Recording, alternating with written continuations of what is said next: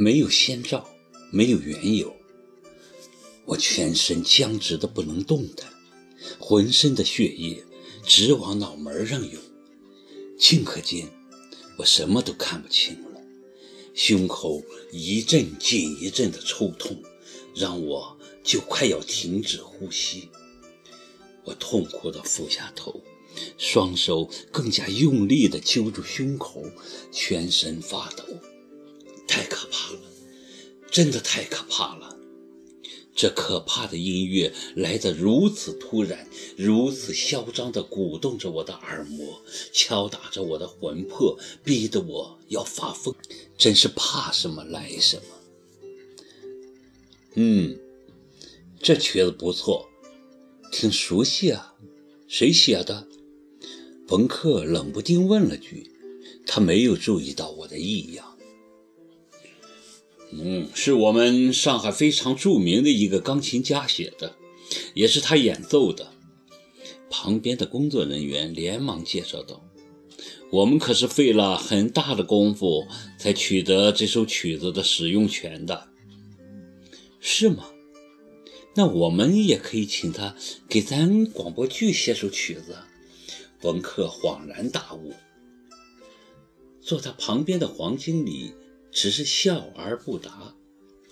冯克还不知天高地厚，继续说：“老黄，帮个忙，看能不能帮咱联系上这个钢琴家。”这个黄主任露出为难的神情，客气地笑着说：“恐怕不那么容易，我们也是绕了很大的弯子才跟他联系上。”而且他这人性情古怪，难以接近，要价又很高。多少钱？你们用这首曲子？黄经理伸出两个指头。两万。黄经理哈哈大笑，哈哈，冯导不懂行情啊。二十万。冯克咯噔一下，再也没吭声。我也没吭声，因为除了胸闷，我的头也很痛。几天来了重感冒，这个时候已如巨石般砸来，以至于大家一起去吃饭时，我连走路的力气都没有。我忽然很恐惧，害怕自己就此倒下。千头万绪的工作才刚刚开始，这个时候我无论如何都不能倒下。但是我的头实在太痛了，我已经明显的感觉到自己在摇晃。下了车才发现，我们一大路人已站在了希尔顿酒店门口。我的血又开始往脑门上涌，心猛地一沉。他们怎么选这个地方吃饭？两年前来上海过元旦时，耿墨池就不止一次的请我来这里吃过饭、喝过咖啡。我知道里面有家很有名的餐厅——里奥纳多餐厅，是以达芬奇的名字命名的。里面吃顿饭够内地工薪阶层生活好几个月。我不是个崇尚高消费的人，也不小资，但我真的拒绝不了里面艺术殿堂般浪漫的气氛。走进去，你看那高贵柔和的灯光，壁上达芬奇的临摹画，错落有致的餐桌和餐桌上精致的犹如艺术品的餐具，还有优雅的侍应，一切历历在目。恍若隔世，我有些呆呆地站在餐厅中，哽咽着说不出话。好在我戴着墨镜，没人注意到我湿润的眼眶。你说你这是干嘛呢？都到了这儿还戴个墨镜？阿青环顾四周后，目光落在了我身上，连忙拉我坐下。是怕别人认出你来，怎么着？有什么稀奇的？冯克立即帮腔：“人家娘子本来就是名人，等咱广播剧播出后，我保证他出门不仅要戴墨镜，还要带保镖。娘子，黄经理诧异的看看我，又看看冯猴子。哦，娘子是我们考儿的外号，她的外号叫白娘子。黄经理笑了起来，忽然若有所思地看着我说：“哈哈，很有意思的外号嘛。不过白小姐，我怎么总觉得在哪见过你似的，但又确实想不起来在哪见过。你以前来过上海吗？”我心里咯噔一下，尴尬的笑笑。来是来过。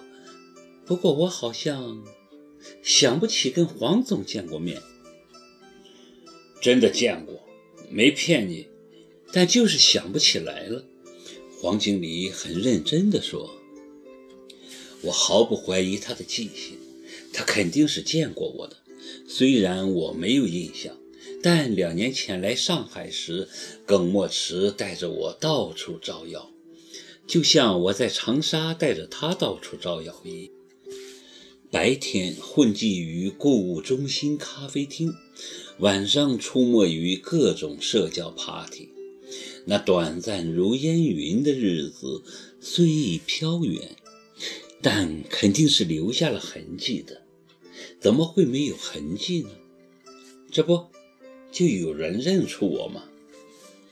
黄经理是典型的上海人，温文尔雅，风度翩翩，又不失精明。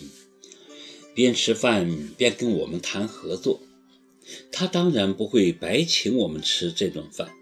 我们当然也知道不可能白吃人家的饭。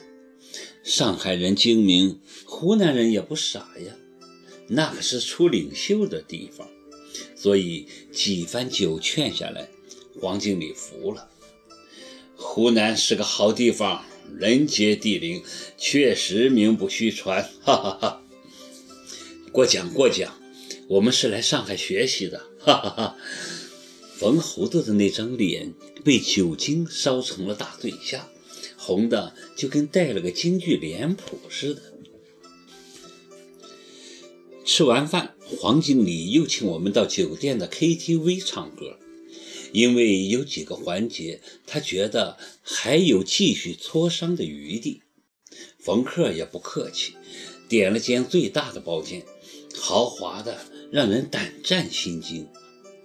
我们都不是没见过世面的人，可这几天下来，我们在良心上都有点招架不住了。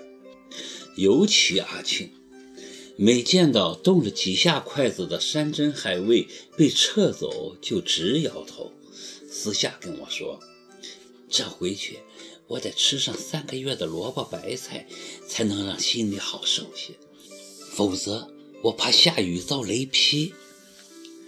瞧你这没出息的样冯克每次都气得不行，所以除非是不得已，一般的应酬他都不愿带阿庆出去，阿庆也不愿去。不知为什么，他很喜欢带上我。我就觉得你是见过大世面的，他总这么说我。可是我却不喜欢应酬，像今天这场合，一帮人虚情假意的吃吃喝喝、唱唱跳跳，我就极不喜欢。加上重感冒，我完全提不起精神，又不好搅了大家的兴致，只得一个人出来透气。在酒店富丽堂皇的大厅里，我完全弄不清自己身处何地。头昏脑胀，浑身无力，靠在一边的皮沙发上，感觉要停止呼吸般的天旋地转。我想，我真的支撑不住了，正要给阿庆打电话，要他送我回酒店，突然，一个满脸红光的矮胖男子坐到了我身边，看了我几眼，莫名其妙地说：“小姐啦，一个人吗？”我冷冷地扫了他一眼，别过脸没理他。好有个性喽，开个价了，一回生，二回熟，交个朋友吗？我吃惊地瞪大眼睛，这才明白过来，他把我当酒店的小姐了。你别这么看着我了，我是很真诚的啦。那男人显然是喝多了，操一口粤语，竟把一只咸猪手放到了我的腿上。我看小姐一个人在这里，你跟我一样很寂寞的啦。我抓起茶几上的一杯热茶，不由分说就泼了过去。那王八蛋立即跳了起来，我也跳了起来，又抓起面前的烟灰缸，高高的举过了头顶。狗日的，睁开你的狗眼看看，姑奶奶是小姐吗？你他妈有毛病吧？有几个臭钱就在姑奶奶面前拽，拽什么？你拽？你你凭什么骂人啦？那男人指着我，也气势汹汹，酒气冲上头，一张脸涨成了猪肝色。骂人？就比你刚才说的那话，姑奶奶还要打人。保安和大堂经理这个时候都跑了过来。几个穿西装的男人，好像是这男人的朋友，也都跑过来拉住他，说的说好话，劝的劝，场面一时间乱了套。那男人仗着自己人多，竟挣开众人的手，冲到我面前就要打人，我也豁出去了。他还没扬起手，我手中的烟灰缸就飞了过去。那男人“哎呦”一声。就捂住了头，围观的人都傻眼了，我也吓傻了，血咕咕的从他的额头上流下来。马上冲来两个保安，一把拽住我的胳膊，又有好多人围了过来，我被两个保安拉扯着，被突如其来的状况弄得神经错乱。放开他！突然，人群中一声断喝。众人循声望去，只见一个穿浅色西服的男人鹤立鸡群地站在人群中，怒目而视。你们太过分了！这么多人欺负一个弱女子，她是病人，你们没看出来吗？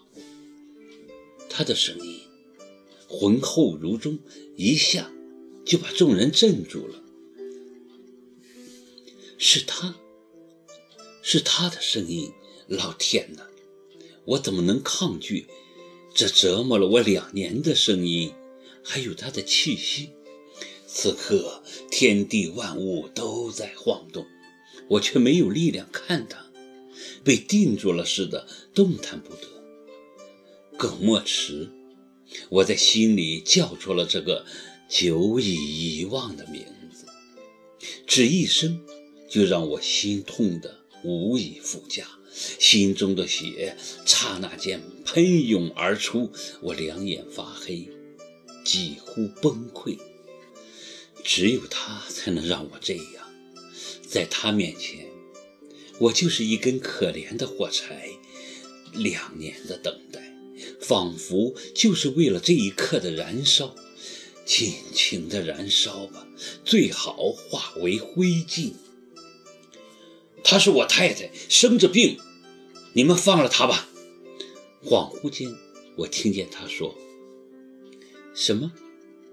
我是病人，在他眼里我是病人。”之后她说了什么，我没听到，只感觉心被扯成千片万片，一点点的坠落，坠落。前面是万丈深渊。后面黑暗无边，我真的坠落了，四周一片漆黑，身子往后一倒，什么也不知道。